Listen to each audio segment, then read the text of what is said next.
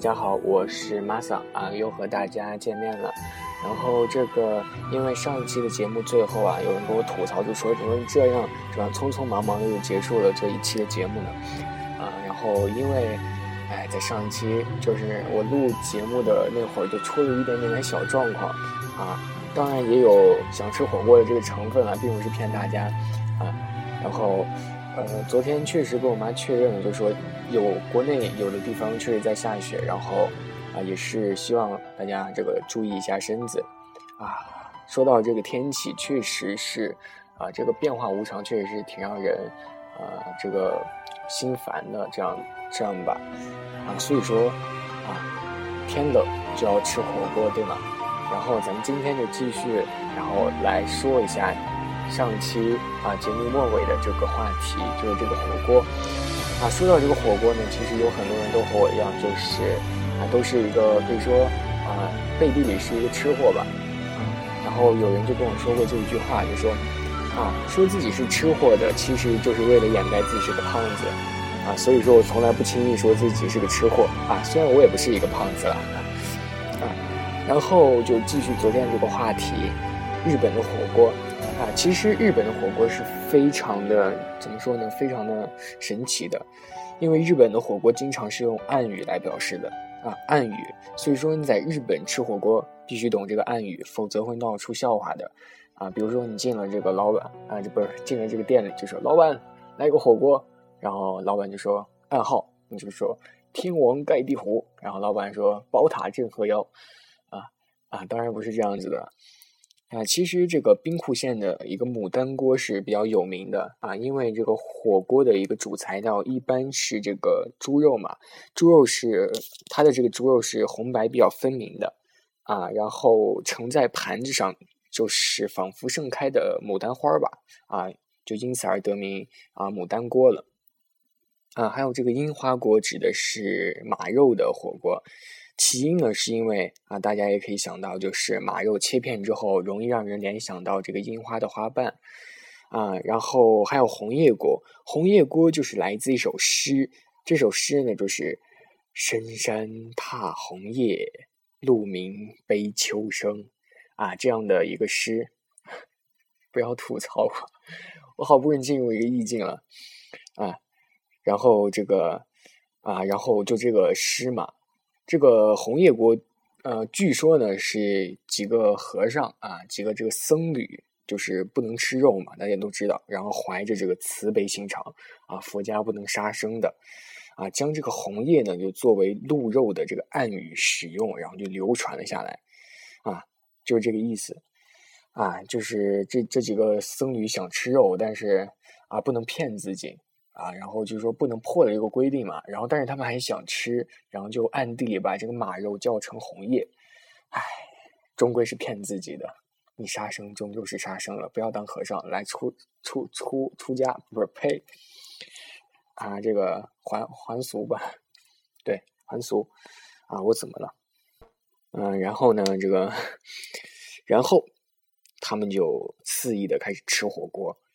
啊，反正就是这几个火锅的名字了，然后还有一些水军锅呢，就是就是广岛地区的水军锅，就传说呢是在战国时代的这个村上水军啊，是就是海贼啊，水军就是海贼，然后打仗的时候啊，打仗之前想要打一个胜仗嘛，想要多抢一点妹子啦，抢一点财宝啦，然后就要祈祷啊，祈祷必胜，然后提高士气，就要去吃火锅，对，没有听错。啊！我要赢打仗啊！我要赢了这场比赛，我祈祷我要吃这个火锅，懂吗？啊！我想当时那个水军是不是一个吃货啊？所以说，除了这些当地的一些产一些鱼贝类的这些东西，还有一些海藻啊，然后一定要加上这个八爪鱼啊，就是章鱼啊，这就是水军锅里必备的。然后象征着吃掉八方来敌的这样的一个含义啊，比较霸气啊。牡丹锅就是并不是说盘在牡丹，就我刚刚说的这个猪肉，并不是说就摆在上面啊。国内好像有卖这种火锅的，好像就是一片一片贴上去的。然后你要是来岛国吃这个的话，就是会给你摆成一个牡丹的形状，比较用心啊。樱花锅也是，然后这个水晶锅啊也是比较霸气的这样的一个锅底吧啊。然后还有一点就是和国内的火锅有点不同的就是，啊，日本的火锅是不涮羊肉的啊，这就是一个非常大的区别。日本人因为一般就没有吃羊肉的一个习惯。然后在如果你来了东京的话，就吃这个羊肉，或者说想买那个羊肉是不太容易的，啊，你只有在这个北海道啊，拥有草原牧场的北海道啊，你才可以吃到。所以说吃在日本吃羊肉是一个比较土豪的啊一个吃法啊，据说是受到了咱们大成吉思汗的影响，也是比较比较炫酷的一个人了。啊，这个成吉思汗呢，就不用我多说了吧。这个成吉思汗是比较炫酷的一个人，啊，据说呢，当时征战四方啊，就取名为铁木真，然后哒哒哒啊乱杀了一气，然后当然也影响了周围的很多人了，因为这个其实蒙古的汉子也是爱吃羊肉的嘛，啊，所以说据说啊，大家如果不相信的话，也没有没有没有这个必要了，啊，就是。因为这就是一个传说嘛，对不对？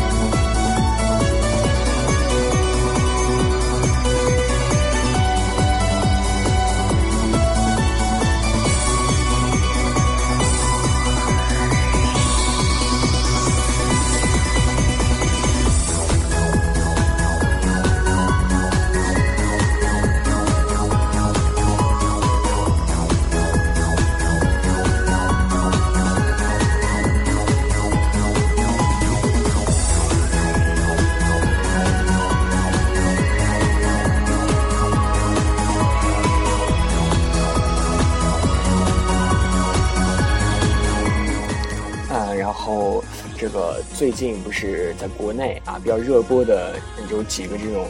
电视剧嘛？就比如说哦这种古装剧啊，还有现代剧，比如说这些《何以笙箫默》啊，或者说《武媚娘传奇》这些剧啊，我妈也有跟我有也也也有和我说。然后说到这个电视剧啊，然后也有很多人问了，就是说，比如说日本这些就是古装大侠或者说什么的，就是说他们并没有。啊，或者说以他们的常识了解到，就是日本其实，啊，这个，呃，古这个古装或者说以前古代的明星，其实他们并不了解，所以说，啊，他们很好奇日本拍戏啊，这个拍的古装片用的啊，都是这个日本人嘛，或者说都是日本以前的大侠嘛，啊，然后其实并不是的，因为，啊，就是。日本有的这个电视剧也是会演一些中国的事情的啊，比如说一些《西游记》啊什么的，所以说并不是说啊每个啊剧都是以本国为中心的啊，也是会延伸出去的啊。然后说到这里呢，就是网上就有一些啊很很奇葩，还有一些很很很搞的一些照片，就因为这个 PS。啊，网络上就有这个神作频出啊啊，有这个惊艳的，然后有惊吓的，啊有恶搞的，然后也有真爱啊，啊就是你永远无法预料到，就是网上的那些天才们、那些巨巨们，这个界限啊究竟在哪里，底线在哪儿啊？然后今天呢，我就给大家说一下这个网上的一些巨巨，就 PS 的啊，日本的一些男星啊的一些中国古代的扮相吧。有很多人啊，比如说木村拓哉啊，啊玉木宏啊，哈这些美男子啊，啊，这个我给大家说出来，其实大家也并不是啊，然后太能联想到，我就跟大家说一下他演的是谁吧，然后大家有兴趣的话可以去啊找一下啊木村拓哉啊木村拓哉这个啊木村是很帅的一个人，他这个古装扮相的这个其实我看的是不少了。比如说这个武士一分，还有这个中藏臣啊，都是见过的啊。整体看他这一身儿其实是很精干的，嗯。啊，还有这些这个鸭尾穴啊，看起来比较像这个古天乐啊，嗯，还有一些反町隆史，还有主演内丰。这些人其实都是蛮帅的啊，穿上这个古装，但是不要被误会了，他是被 P 出来的。最绝的有一张就是有一个女的，这个女的大家绝对猜不到啊，小龙女，他的脸被取掉，然后贴上了一个啊，这个男的脸就是这个博元博元从的这个脸啊，博元崇这个人的脸，这个画面太美，我不敢看啊，这个，嗯，还有一些玉木宏啊啊，还有卓本高史这些比较。英俊的人都是难逃网上这些人的这些嗯魔爪啊，都是牺牲了啊。然后大家有兴趣也可以上来看一下这些图片，然后缓解一下自己心情啊。我说的可能有一些枯燥啊，大家这个见谅一下就好。然后还有很多，比如说网上这个 PS，其实是很神奇的一些照片。就曾经啊，我同学给我发了一个东西啊，就是说他啊，说他那个。他不是这个平胸嘛？平胸啊，大家知道也好，不用说出来。然后他就拜托另一个人，就说能不能帮我 P 一下呀？啊，帮我 P 成大胸妹子啊。然后我另一个很搞的同学就帮他 P 了一下。最后我看了一下那个效果图，最后啊，胸确实变大了，不过哈哈脸也歪了，然后手也歪了啊，腿也弯了啊，然后胸确实大。哈 哈啊，所以说在这里劝诫大家一句，就是这个 PS 害死人，大家不要相信啊，这个绘图秀秀啊，比如说国内比较出名的一些东西啊，然后如果大家想亲近的啊，亲近一下，千万不要轻易把自己的照片发到网上去啊，那些人其实都没有安好心的，嗯嗯，然后啊，这期节目就到这里吧。啊，也就是为了补一下上期这个火锅的这件事情啊，因为有些人在一直想听这个后半段究竟是什么东西啊，然后这期节目最后呢，这个给大家胡说八道的这么一些东西啊，大家就当做没有听见嘛，自动消音啊，所以说整体的这个效果应该是前半段是火锅，然后后半段就是哔啊，也就这样了。